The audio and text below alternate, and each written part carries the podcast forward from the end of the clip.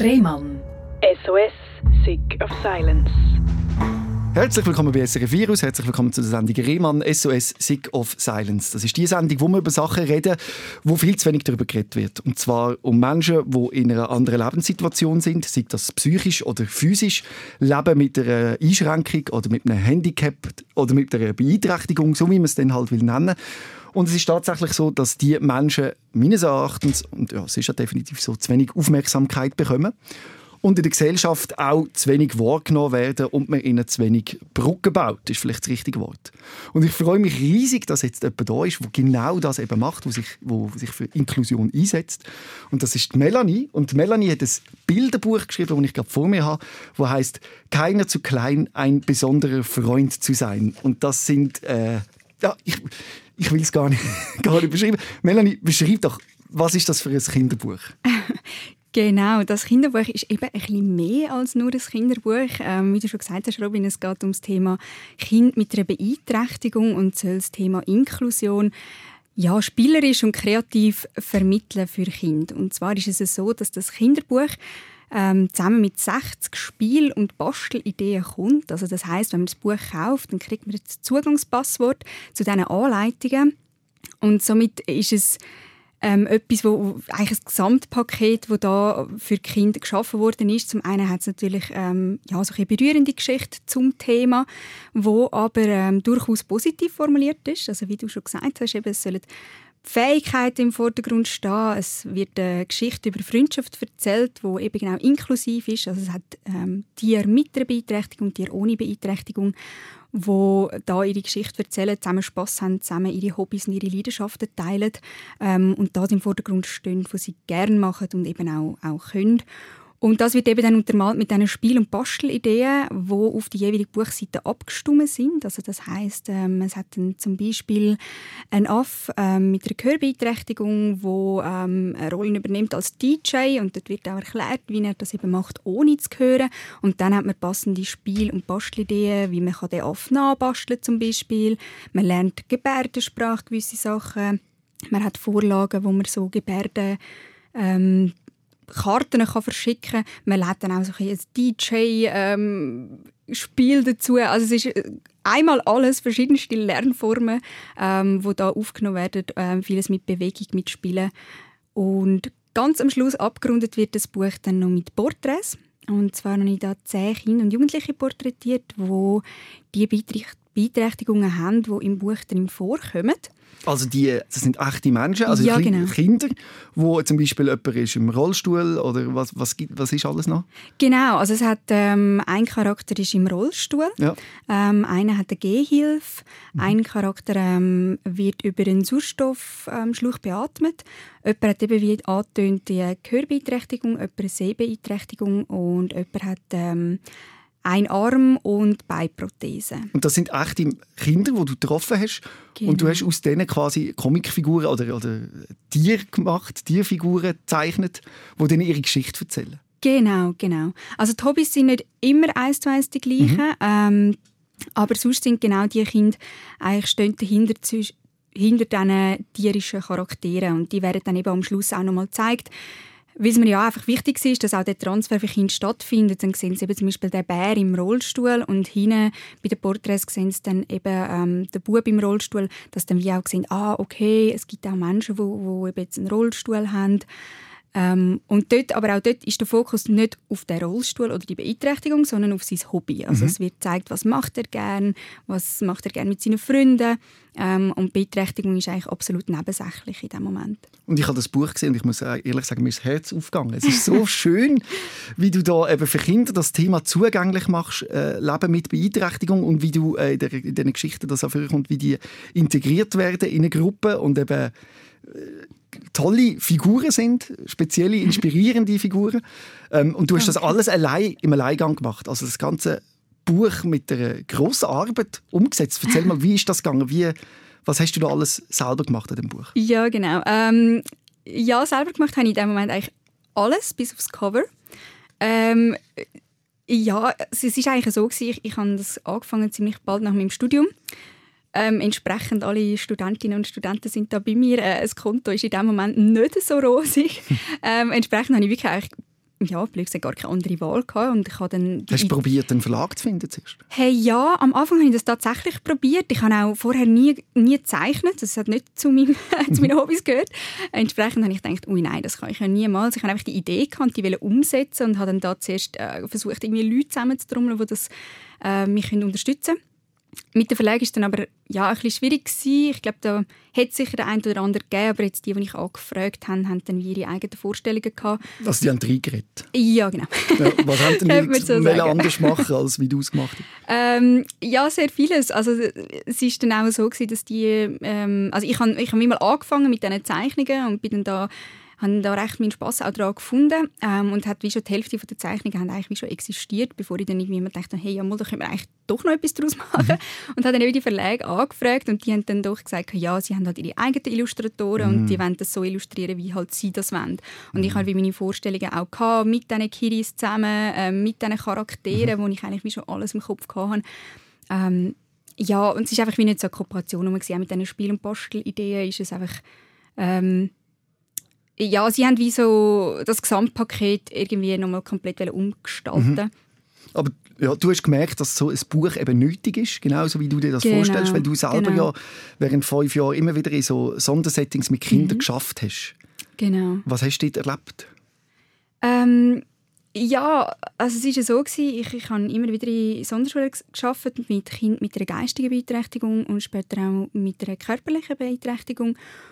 Und es hat mich einfach immer wieder schockiert, was für Reaktionen gekommen sind, auch auf die Arbeitsstelle, auch aus dem Freundeskreis, aber auch aus dem erweiterten Bekanntenkreis. Also es sind Aussagen wie «Ui, nein, ich könnte nie mit so Kind arbeiten» und «Nein, die machen mir Angst» und ja, einfach so ein mega Unverständnis gegenüber äh, Menschen mit einer Beeinträchtigung und eine, eine mega Distanz und ganz falsche Bilder ähm, auch wenn wir mit diesen Kids mal raus sind und irgendwie in die Stadt und uns quasi mal wie, wie ein auch ja, einfach ganz normal den Alltag gelebt haben mit diesen mhm. Kindern, ähm, hast halt wirklich Reaktionen gehabt von, von Leuten, die die Strassenseite gewechselt haben, die mhm. im Bus ausgestiegen sind oder umgekockt sind ähm, oder in einem Restaurant sich lauthals darüber beklagt haben, obwohl absolut gar nichts irgendwie ähm, vorgefallen ist.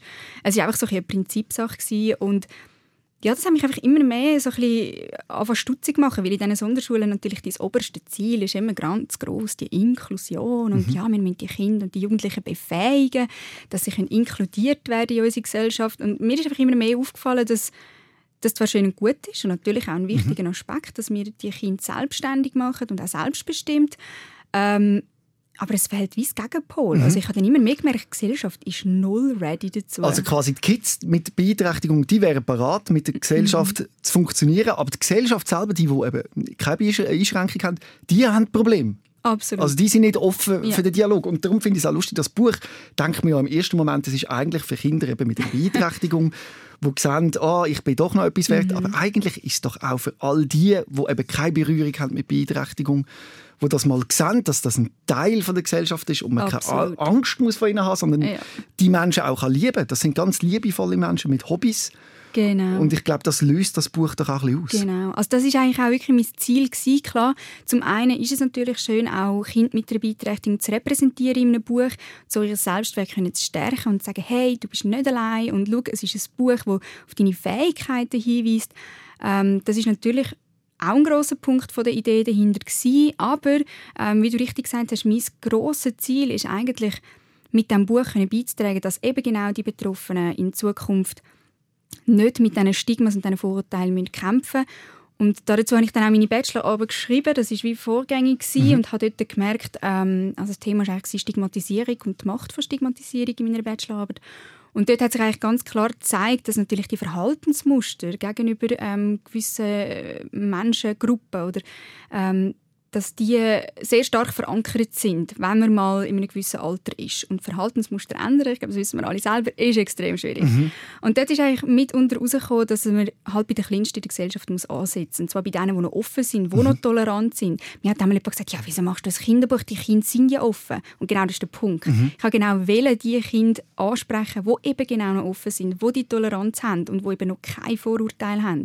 Und zwar zum einen zum dort schon direkt ansetzen, zum auch aufzeigen, um das Thema einfach von Anfang an präsent zu machen, dass es absolut normal ist.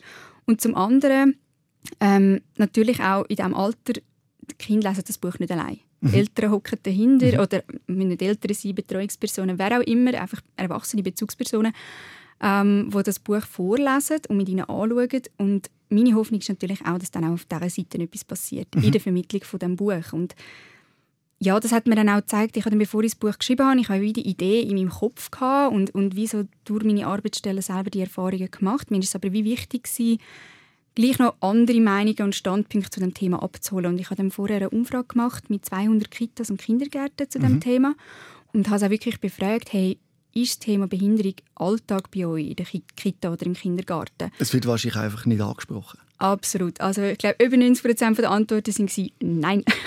Obwohl es ein Teil von unserer Gesellschaft ist, wo genau. man sich muss darum kümmern muss. Ja. Und, absolut, absolut. Und findet das Buch den Weg in Kindergärten? Also die Kitas lesen die das diesen Kindern vor? Ich hoffe es. Ja, ich hoffe es schwer. Ähm, also wir haben tatsächlich schon ähm, einige Bestellungen von Kitas und Kindergärten ähm, für das Buch. Ich meine grundsätzlich eben die Spiel- und Bastelideen, das sind 60 Stück. Also da, da ist man einige Zeit beschäftigt, mhm. wenn man das alles durchspielen Darum denke ich, ist es auch gerade für Kindergärten oder, oder Schulen ähm, natürlich ein mega lässiges Tool, oder? weil es, es bietet dann auch Arbeit, ähm, das Thema können aufzugreifen, ohne dass sie selber ein mega Vorwissen mitbringen. Weil in diesen Bastelideen hat es auch immer einen kurzen Einleitungstext zu der Beeinträchtigung. Also jetzt zum Beispiel, ähm, ja, gehen wir noch auf das Beispiel vom Anfang zurück mit der Gebärdensprache. Da wird wie eingeführt, okay, was ist denn Gebärdensprache, was heißt das? Und das alles in kinderfreundlicher Sprache. Das mhm. heißt, die erwachsene Person muss eigentlich wirklich nur noch ausführen. Mhm. Also wenn ich kein, absolut keinen Berührungspunkt mit dem Thema habe, kann ich mir die Anleitungen ähm, öffnen kann den Einführungstext lesen und das eigentlich eins zu eins so dem Kind vermitteln und so auch den Dialog öffnen mit dem Kind, dass sie dürfen ihre Fragen stellen und dass eben nicht totgeschwiegen wird. Mhm. Das ist auch so etwas, oder man, man sieht so, und wir haben so oft beobachtet in diesen Arbeitsstellen, wenn du mit einem Kind im Rollstuhl durch die Stadt ähm, laufst, dann dann hat es Mamis, wo, wo ihre Kinder wegziehen. Oder mhm. wenn das Kind irgendwie halt ein bisschen laut fragt, oh, Mami, was ist das? Mhm. Oder Papi, was ist das? Und dann kommt, ja, äh, man muss jetzt nicht so schauen und äh, ist nicht so wichtig. Und, äh. mhm. und das vermittelt natürlich dem Kind direkt den Eindruck, ui, das ist irgendetwas komisch, das ist mhm. nicht ganz koscher. Und dann gibt es natürlich schon einen ersten Eindruck. Mhm. Oder? Und das soll dass dem Buch entgegengewirkt werden, weil es eben genau durch die Spiel- und Bastelidee und die Nachbereitung von dieser Geschichte genau den Dialog soll öffnen, dass mhm. sie eben dürfen ihre Fragen stellen. Aber es fängt ja schon damit an, dass eben Kinder mit Beeinträchtigung oft in ein Sondersetting gesteckt werden ja. und nicht in einen mhm. normalen Kindergarten. Und ja. es ist überhaupt nicht normalisiert, ein Kind mit Einschränkung in einer Kindergartengruppe zu haben. Du hast dich sicher auch schon mit dem befasst. Wo daran liegt, sind, äh, hat man zu wenig Betreuungsmöglichkeiten? Ist, äh, weil ich habe das Gefühl, so ein Kindergarten kann nur gewinnen an Menschen mit Beeinträchtigung. Und es wird aber so behandelt, als wäre es eine Last oder als würde es sich negativ auswirken. Genau, absolut. Ja, ich glaube, in dieser Hinsicht ähm, sind wir da in der Schweiz doch noch ein bisschen ein Drittweltland. Mhm. Ähm, es gibt andere Beispiele, wo das absolute Normalität ist, wo man auch Studien sieht, was das für eine Bereicherung ist für sowohl die erwachsenen Betreuungspersonen als auch Kinder ohne Beeinträchtigung und natürlich auch Kinder mit Beeinträchtigung. Hey, an was es liegt, ja, das ist eine, eine grosse Frage, wo wir da äh, relativ lang, glaube ich, können, äh, darüber philosophieren. Ich glaube, es ist sicher ein strukturelles Problem. Mhm. Ich glaube, Betreuungs, ähm, der Betreuungsschlüssel ist da definitiv entscheidend.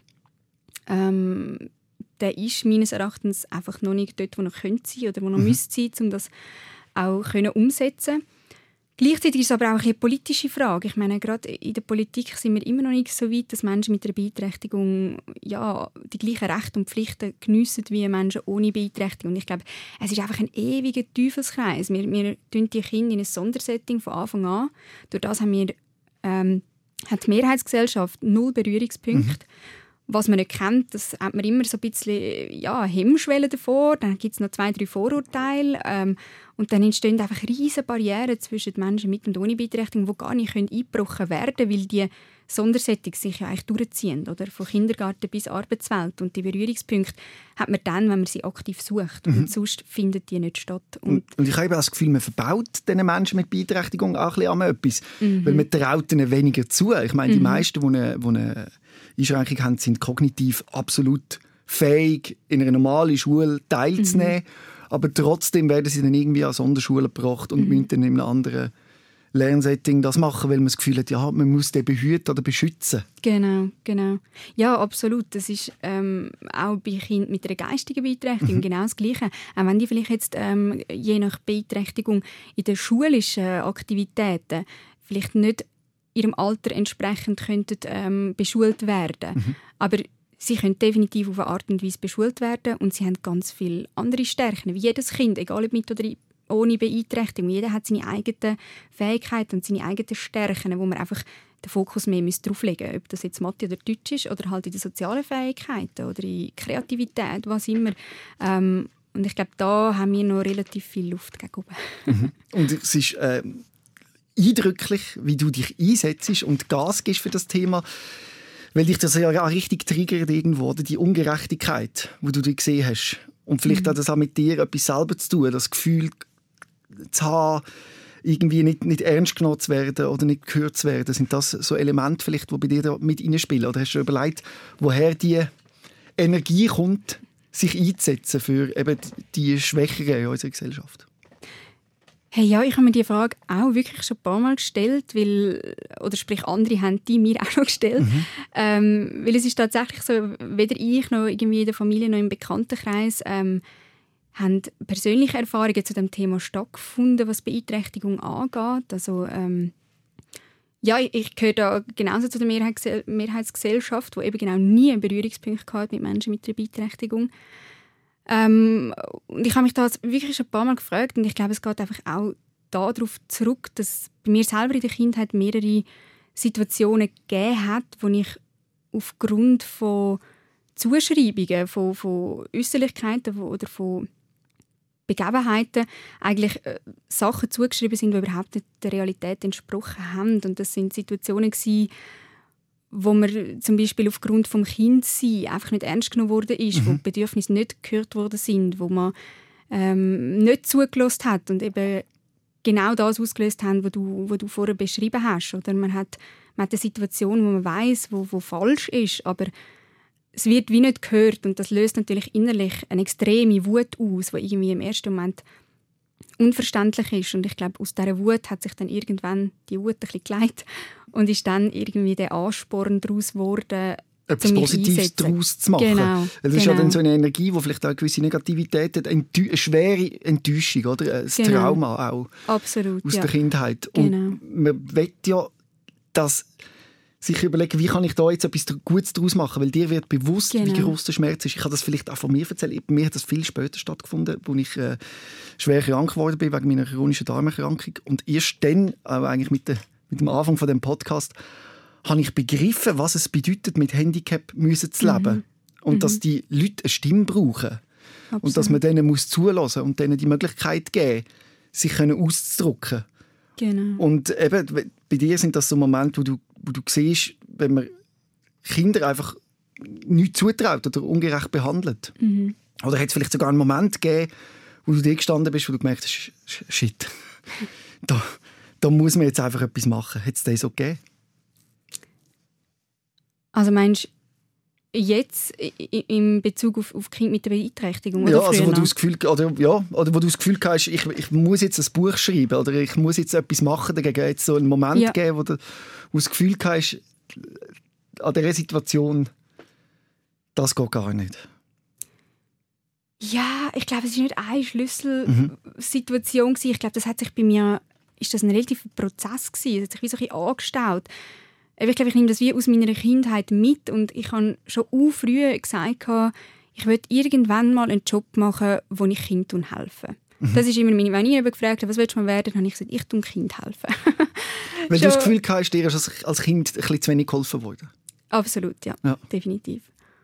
Und ich glaube, aus diesem Bedürfnis heraus hat sich das immer mehr verstärkt. Und klar, als Kind habe ich das noch nicht so greifen. Das ist einfach irgendwie ein Bedürfnis von mir, Kind zu beschützen, irgendwie einen Rahmen zu geben, wo sie sich dürfen entfalten und Kind sein und auch dürfen ja, einfach so sein, wie sie sind und, und, und gehört werden mit allem, was dazugehört und einfach gehört werden sie als Kind. Und ich glaube, das ist immer mehr zu einem Bedürfnis geworden. Und wie ich am Anfang gesagt habe, am Anfang war das ein bisschen eine Wut, gewesen, ähm, wo, wo sich dann aber immer mehr in etwas Positives gewandelt hat.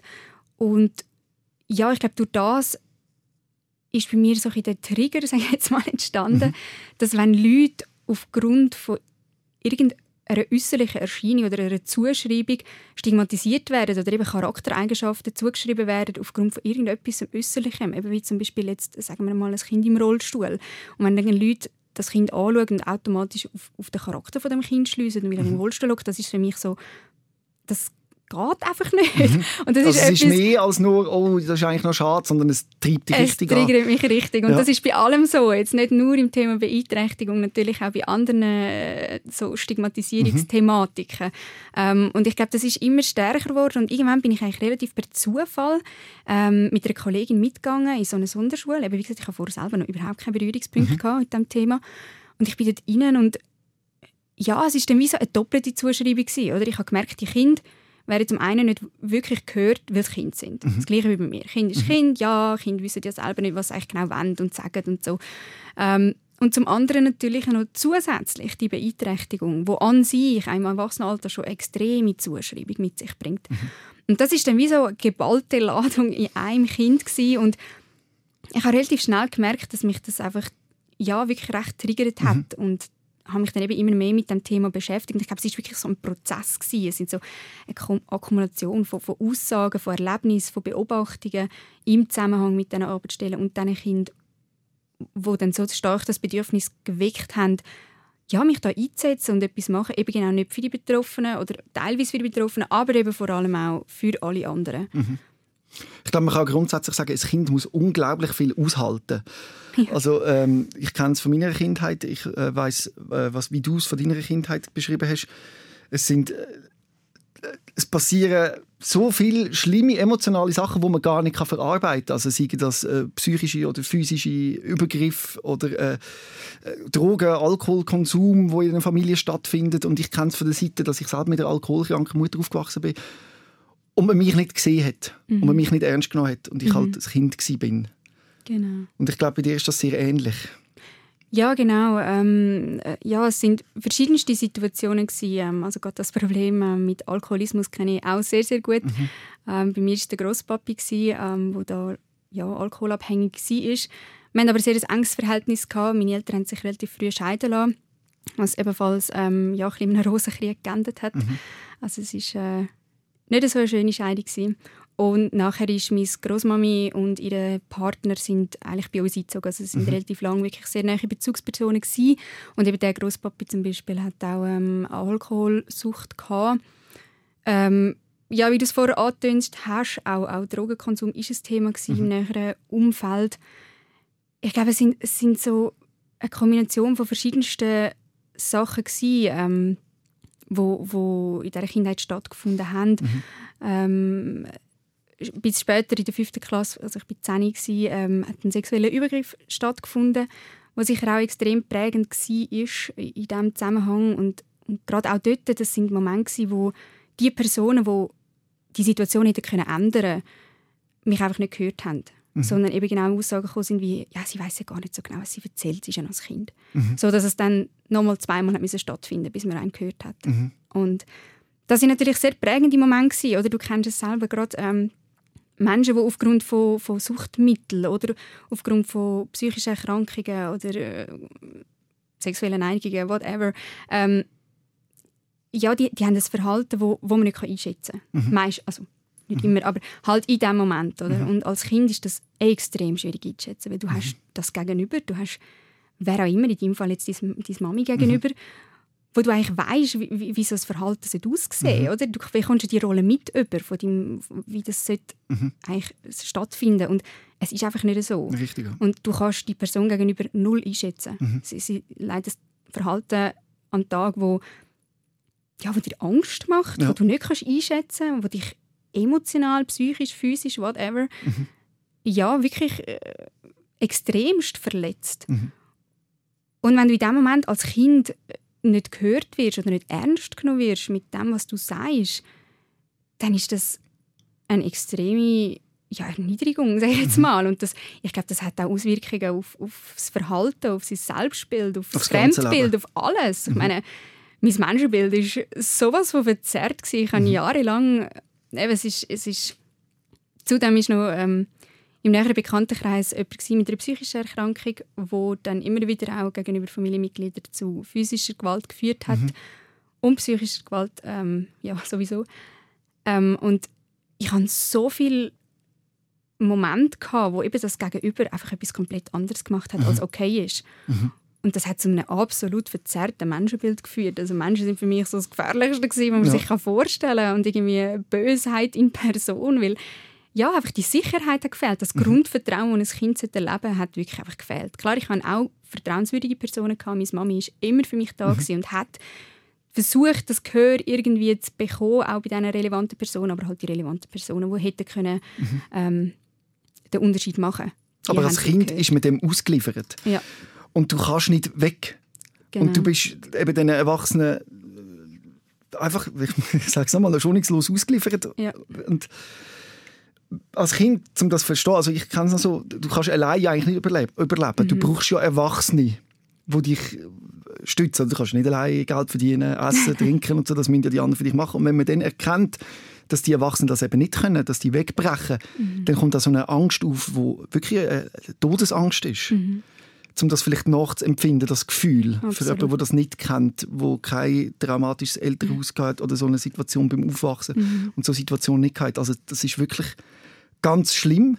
Und du hast als Kind sie als schlimm erlebt. Und ich stelle mir vor, wenn man dann ein Kind sieht, wo zusätzlich dann noch ein schweres Handicap Mhm. hat, das ist dann wirklich der Triggerpunkt. Oder? Absolut. Mhm. Ja, definitiv. Es hat sich bei mir am Anfang in in dieser Wut irgendwie gezeigt und es sind ja immer Situationen gewesen, wo ich das für mich behalten habe, einfach so die innerliche Wut Mhm. hatte. Und ja, ich habe das natürlich auch äh, mit, mit psychologischer Unterstützung können aufarbeiten. Da bin ich auch mega, mega dankbar, ähm, dass, ich, dass ich das wie äh, können, ja, dann anders sehen. Aber natürlich, wie, wie, wie du vorhin gesagt hast, es bleibt ein Leben lang und die Triggers, die werden bei mir ein Leben lang da sein. Und darum glaube ich auch, habe ich so früh das starke Bedürfnis gehabt, Kind zu helfen, weil ich dann wie eben das so kann nachvollziehen kann, wie es ist, als Kind einfach einfach nicht gehört zu werden, da zu hocken, die Wut zu spüren und das Bedürfnis hat, das gegen rauszuschreien und zu sagen, hey, helft mir doch, macht etwas. Und einfach das Gegenüber, wo, wo einem nicht zulässt und einfach dort hockt und nichts macht. Und das ist so ein schlimmes Gefühl, das ich so lange mit mir getragen habe.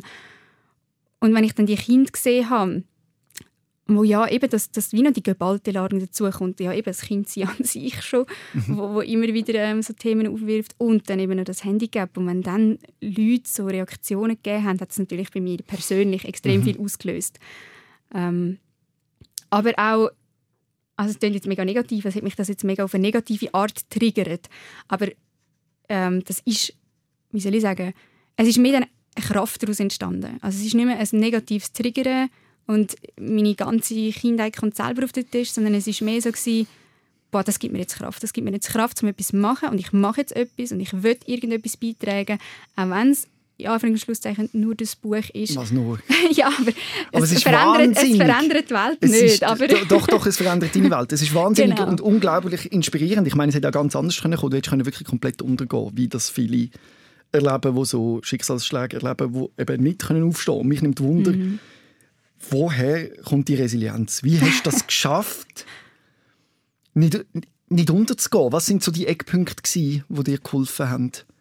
Jetzt so dort sitzen und das, das so, so zu erzählen, das ist auch riesen schwierig und eine Hürde. Du machst Ähm, das gut. Danke. Ja, die Resilienz, das ist eine gute Frage. Äh, Ich glaube, ein großer großer Punkt war ähm, zum einen sicher meine Mami. Meine Mami war immer für mich da gewesen, hat alles gemacht, was man irgendwie machen kann. Und hat auch in diesen Situationen, eben, es sind immer wieder Momente gewesen, das ist die Alkoholsucht, dann der Übergriff, dann die psychische, also die physische Gewalt. Das sind immer wieder Momente und meine Mami hat von Anfang an immer geschaut, dass wir psychologisch betreut werden in diesen Momenten. Wie hat das ausgesehen, ähm, so eine psychologische Betreuung? Hey, das hat als, wirklich als Kleinkind, also als Kleinkind, ja mal mhm. als Kleinkind angefangen. Ähm, da mag ich mich nicht mehr gross erinnern. Ich weiss, ich kann nicht mehr gut zeichnen. Und mhm. also wirklich so kind, auf eine kindliche Art, was, was super war. Ich kann dort nicht mehr gross sagen, wie sie das mit mir mhm. aufarbeitet hat, aber es, hat, es muss irgendwie genützt haben. Mhm. ähm, und ja, das ist etwas, das ist natürlich immer wieder gekommen. Jenste, jenste Lebenssituationen, die wieder anders ausgesehen haben. Ich meine, wie ich vorher angetönt habe, mein, mein Menschenbild war völlig, völlig verzerrt. Mhm. Und gerade auch, als du ins Alter gekommen bist, wo es um das Thema Daten gegangen ist. Mhm. Ich meine, es war katastrophal. Gewesen, oder? Ich habe im ersten Moment Klischee-Psychologie-Buch gemacht, habe mir natürlich genau die Dates mhm. ausgesucht, wo mein Verhaltensmuster von, von gefährlich und, und nicht gut äh, gegenüber mhm. natürlich bestätigt haben. Mhm kennt man ja so ein bisschen, äh, das ist ja leider, leider ein Thema, wo, ja, wo, wo oftmals der Fall ist, mhm. dass man sich eben unbewusst natürlich genau so die Leute sucht, ja. oder? Wo, wo sie, sie Weil man es kennt. Genau. Weil man genau. weiß, wie es dort läuft. Genau. Und alles andere, das eigentlich vielleicht gesunde, der gesunde genau. Umgang ist für dich völlig fremd Absolut. und fühlt sich nicht richtig an. Genau, genau. Mhm. Ja, und, und, und dort war es dann so, gewesen, dass, dass wenn ich mal ein Gegenüber hatte, das dem eigentlich nicht entsprochen ist, hat es bei mir einfach pure Panik ausgelöst. Mhm. Das war, oh Gott, da bin ich wieder in irgendeiner Struktur drin, irgendein Konstrukt, wo ich nicht mehr rauskomme, also renn weg. Mhm. Und ja, das sind einfach immer wieder, das ist jetzt ein Beispiel, aber ich denke, jedes Mal, wenn neue Lebenssituationen kommen, kommen die, die erlebten Geschichten auf irgendeine Art und Weise wieder auf. Mhm. Und da habe ich wirklich einfach nie ähm, davor gescheut, ähm, ja, mir eine psychologische Unterstützung zu holen. Und es äh, scheint, scheint gut zu funktionieren. ja. Du hast wirklich auch Glück gehabt, wahrscheinlich mit deinen Therapeuten. Absolut, ja, genau die dich da irgendwie gestützt haben in diesen Phasen. Genau. Wie hat denn eben die Therapie ausgesehen? Bist du äh, eben als schon klein angegangen und dann mhm. das in einem wöchentlichen Rhythmus oder wie, wie findet mhm. das statt? Ja genau, also wenn ich ein Kind war, ähm, ich muss mich nicht mehr an alles eins zu eins erinnern, aber ähm, ja mal, also zeitweise war es sicher einmal pro Woche. Mhm. Ähm, ja, gerade auch beim Übergriff war es definitiv äh, auch über längere Zeit gewesen. Und nachher war es eigentlich wirklich so gewesen, ich sage jetzt mal bei Bedarf. Mhm. Also ich glaube, dort ist wirklich ein großer Vorteil, ist, ist meine Mami, die mich da auch immer also das ist wie im kleinen Familienkreis auch nie irgendwie stigmatisiert worden. Es ist von Anfang an hat es geheißen, hey, psychologische Unterstützung ist Stärke und mhm. nicht Schwäche. Mhm. Im Vergleich zu der Gesellschaft, wo ja das doch auch manchmal ja, ein bisschen anders immer anders sieht. Ja. Genau. Und ja, dort habe ich einfach wirklich, ich bin mit dem eigentlich aufgewachsen, mit dieser Einstellung. Und ich glaube, ich habe das von Anfang an gelernt, selber zu reflektieren und zu merken, wenn es in eine ungesunde Richtung geht. Eben genau wie jetzt blöd gesagt in dieser Datingphase. Aber das hast du neu müssen lernen Das habe ich müssen lernen, genau. Ja. Aber irgendwann habe ich wie gemerkt, oh, jetzt stehe ich wieder an. Und mhm. ja, dann habe ich mir die Unterstützung gesucht. Und ich, ich will sagen, dass das wirklich der, mitunter der grösste Teil war von dieser Resilienz. Was sonst noch mitgespielt hat, hey, ich weiß es nicht. Eben sicher mhm. Familien, die wo, wo auch da waren, ähm, ja, irgendwie eine Kombi von dem hat dazu geführt, dass ich jetzt kann da hocken und sagen, hey, das ist mein Leben gewesen. und klar kann man im Nachhinein sagen, wäre auch schön gewesen, jetzt ein, zwei Sachen nicht mhm. gebraucht.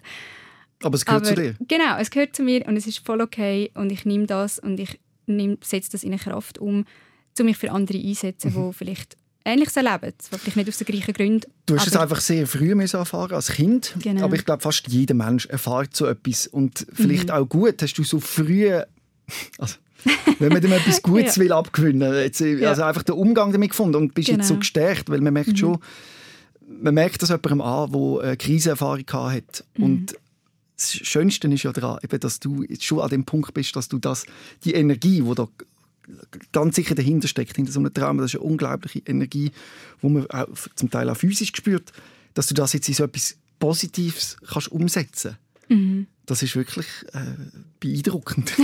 Danke ja. vielmals. Und äh, wie sieht das heute aus? Also bist du immer noch in, in, in einer Therapie oder wie, wie schaust du, dass es dir gut geht? Was sind so Sachen, die dir helfen? Ähm, aktuell nicht, nein. Aber wie gesagt, ich, bei mir ist es mittlerweile eher so bei Bedarf. Mhm. Ähm, also ich, ich bin da absolut nicht abgeneigt, eben, wenn jetzt wieder mal Situationen kommen, mhm. wo ich merke, hey, nein, jetzt muss ich es einfach nochmal anschauen, dann mache ich das sofort. Ähm, aktuell ist das aber nicht der Fall.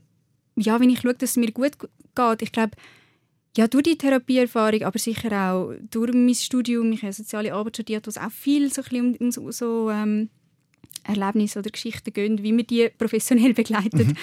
Ähm, Und sicher auch, ja, ich sage jetzt mal so durch Charaktereigenschaften, die ich mir wahrscheinlich durch das Ganze angeeignet habe, kenne ich mich recht gut. Mhm. Und ich würde sagen, ich bin an einem Punkt, wo ich recht zufrieden bin mit mir, mit meinem Leben und ich stehe wie im Leben und ich weiß, was ich brauche und ich weiß, was ich nicht mhm. brauche. Und ich schaffe mir einfach ganz viel von diesen Momenten, wo ich weiß, tun mir gut. Und das ist bei mir sicher die Natur, das Rausgehen, Sport machen, mich mit Freunden zu treffen, Freundinnen zu treffen, ähm, Reisen. Ja, es sind einfach so, so Momente, wo ich mich ja, kann mhm. im Moment sein und geniessen und die geben mir extrem viel Kraft. Und, und ich, ich würde jetzt noch unterstellen, der unglaublich große Erfahrungsschatz, den du hast, mit anderen zu teilen, die selber in einer Krisensituation mhm. sind und denen so zu helfen. Ich glaube, genau. das ist auch etwas, wo wieder so eine positive Energie zurückbringt. Absolut, absolut. Also ja, definitiv. Ich glaube, da, das äh, ist etwas, wo, wo jetzt ja, bei mir jetzt persönlich durch meinen Job auch ein bedingt mhm. ist, dass ich, dass ich das kann. Und dort Was machst du dort genau? Ähm, aktuell ähm, bin ich im Projektmanagement bei IDESPOR. Das mhm. ist eine Stiftung, die sich für Inklusion von Menschen mit und ohne Beeinträchtigung einsetzt mit Sport. Mhm. Sie haben aber auch Programm für ähm, Suchtmittelprävention mhm. und für soziale Integration von Leuten mit Migrationshintergrund oder auch sozialökonomisch schwächer stehende mhm. Familien. Haben sie eigentlich kostenlose Sportangebote. Ähm, so cool, dass genau. du deinen Erfahrungsschatz kannst einfließen lassen, oder? Absolut, absolut. Und es ist auch, es ist auch wirklich eigentlich purer Zufall. Also ja, es ist eigentlich mega perfektes Timing. Ich habe das Buch fertig gemacht letztes mhm. Jahr im Dezember, gerade vor Weihnachten. gutes, gutes Weihnachtsgeschenk. Mhm. Ähm, genau, und im Februar habe ich den neuen Job angefangen und es ist eigentlich recht, ja, ich sage, wie, wie soll man sagen, ironisch oder ich weiß auch nicht, wie man das sagen aber äh, Wink des Schicksals. Ja, genau, das ja. ist schön gesagt, genau. Ähm, weil die Stiftung eigentlich eins zu eins umsetzt, was ich mit meinem Buch sagen will. Mm. Weil äh, mein Buch sagt, über Spielen, über Spass haben, über gemeinsame Hobbys lebt man Inklusion. Mhm. Paralympics, Paradebeispiel. Genau, genau. Ja. Und es soll nicht ein Konstrukt sein, wo man in der Schule anhockt und sagt, wir reden jetzt eine Stunde über Inklusion, weil das bringt nichts. Ja, man muss ähm, es leben. Man muss es leben, man muss es selber erfahren. Darum auch die Spiel- und Bastelidee, da hat ganz viel Selbsterfahrung drin, also wo die Kinder lernen, wie fühlt es sich denn an im Rollstuhl mhm. Wie fühlt es sich denn an, wenn man eine Sehbeeinträchtigung hat. Und einfach mal machen. Gar mhm. nicht so viel überlegen und denken und Jesus Gott, sondern einfach mal machen. Mhm. Und das ist eigentlich das Coole, weil Idesbo eigentlich genau die Philosophie lebt und genau Sport und eben die Bewegungspunkte auf ganz niederschwellige Art und Weise nutzt, um eben die Begegnungen zu schaffen. Mhm. Und um die Inklusion eben einfach zu leben. Mhm. Und nicht ein komisches, theoretisches Konstrukt daraus zu machen, wo man dann in der Schule im Kreis dort hockt und darüber redet. und ich glaube, die große Erkenntnis von dem Gespräch heute ist, ähm, es ist nicht am Mensch mit Beeinträchtigung sich müssen in unsere Gesellschaft zu kämpfen, also dass, mhm. dass der muss an seiner Inklusion schaffen, sondern es ist an der Gesellschaft mit Menschen mit Beeinträchtigung, die zu integrieren und klarkommen genau. mit, mit denen. Also jeder, der jetzt zulässt und selber findet, mich betrifft es ja nicht, ich habe keine Brüder, keine Schwester mhm. im Rollstuhl oder ich bin selber nicht gehörlos, doch eben genau dich betrifft es. Ja, und absolut. es ist an dir, unsere Welt schöner zu machen, genauso wie das Melanie macht. Vielen genau. Dank. Ich bin wirklich so froh, dass du da angekommen bist und deine Geschichte erzählt hast. Ja, danke dir und, vielmals. Äh, mach weiter so. Danke, verbreite frohe Botschaft. Und du weißt, wir sind am Anfang von einer Mission, wir sind im genau, gleichen Team. Genau. Und es wird immer besser mit jedem Jahr. Absolut. Also wenn ich denke, was wir schon alles geschafft haben das in den letzten stimmt, Jahren. Das stimmt, das muss man auch sagen. Die Welt ist langsam aber sicher ja. bereit. Es gibt auch viel, äh, immer noch zu wenig, aber auch für Menschen mit Beeinträchtigung an den Bahnhöfen wird geschafft. Mhm, oder, oder mhm, mhm. einfach, sie werden mehr integriert. Genau. Natürlich ist alles viel zu spät und könnte viel besser gehen und weiß nicht was, aber trotzdem sind langsam, wir auf gutem Weg. Genau, langsam, aber es kommt. Und wie du gesagt hast, ich glaube, äh, wir sind auf dem richtigen Weg. Ja. Und wenn jeder und jede da außen seinen kleinen Beitrag genau. leistet und einfach ein bisschen offener und toleranter auf die Leute mhm. zugeht, allgemein auf Leute zugeht mhm. ähm, und versucht, seine eigenen Vorurteile ein bisschen zu reflektieren und die vielleicht nicht so, denen nicht so gross ins Gewicht zu geben, ich glaube, dann sind wir auf einem sehr guten Weg. Mhm. Allein schaffen wir das nicht, wir müssen das alle zusammen machen. Genau. Und vielleicht noch zum Schluss die Frage, die immer wieder gestellt wird. Wie soll man denn auf jemanden zugehen, wo man im öffentlichen Raum sieht mit einer Beeinträchtigung? Was sagst du da? Ich glaube, das ist ganz individuell und ich glaube, das müsste man auch eine Person fragen, die in dieser Haut steckt. Ähm, ich habe da nur die Aussicht, aber so wie ich es mitbekommen habe und miterlebt habe, einfach offen und einfach fragen. Mhm. Ich glaube, es gibt keine falsche ja, mal, es gibt vielleicht schon falsche Fragen. Aber ich glaube, in der Regel gibt es keine falsche Fragen. Grundsätzlich- Einfach ganz offen und vor... Sage ich immer so, wie man auf jeden Mensch Ja, zugeht. genau. Zum Beispiel, wenn einen, wenn einen siehst mit roten Haaren. Und dann findest du das noch spannend. Dann, Genau. dann fährst du mit dem mal reden, aber es ist vielleicht ein bisschen komisch, wenn du anläufst und sagst, hey, wieso hast du rote Haare? Kann man schon auch machen. Und dann sagt er, ja, das ist mir, das habe ich so. Und dann wird er das nicht böse nehmen. Genau. Aber einfach, wenn dich etwas interessiert, auf den Menschen zugehen und so ansprechen, Genau. wie jeder andere Mensch auch. Genau. Und nicht gerade äh, das Offensichtlichste. Ich habe zum Beispiel eine grosse Nase und wenn man mich immer anspricht mit «Wieso hast du so eine grosse Nase als erstes?» ist ein bisschen komisch. Vielleicht sagt man zuerst «Hoi, wie geht's dir? Was machst du?» Und vielleicht später darfst du mich dann schon fragen, wieso meine Nase so groß ist. Genau, einfach offen und wohlwollend fragen und aber auch akzeptieren, wenn dann das Gegenüber sagt, hey, ich habe gar keine Zeit, Genau, keine Lust, so wie keine ein normaler Mensch halt. whatever. Genau, es sind ja auch ganz normale Menschen. Genau, und das muss man ab und zu wieder erkennen, weil ich weiß von vielen, auch von meinem Kollegenkreis, dass die Hemmung eben da ist Ja. von dieser Begegnung. Genau. Und die müssen wir halt, das müssen wir auch wirklich ein trainieren, weil wir das eben nicht von Mhm. klein auf le- lernen, weil wir von klein auf kein Bilderbuch hatten mit dem Titel «Keiner zu klein, ein besonderer Freund zu sein». Und das Genau. müssen wir alle lernen und so ein äh, Kinderbuch tut auch jedem Erwachsenen gut, zum merken, dass jeder kann ein Freund sein kann, egal was für Genau. eine Beeinträchtigung er hat. Definitiv. Danke, Melanie. Richtig schön gewesen.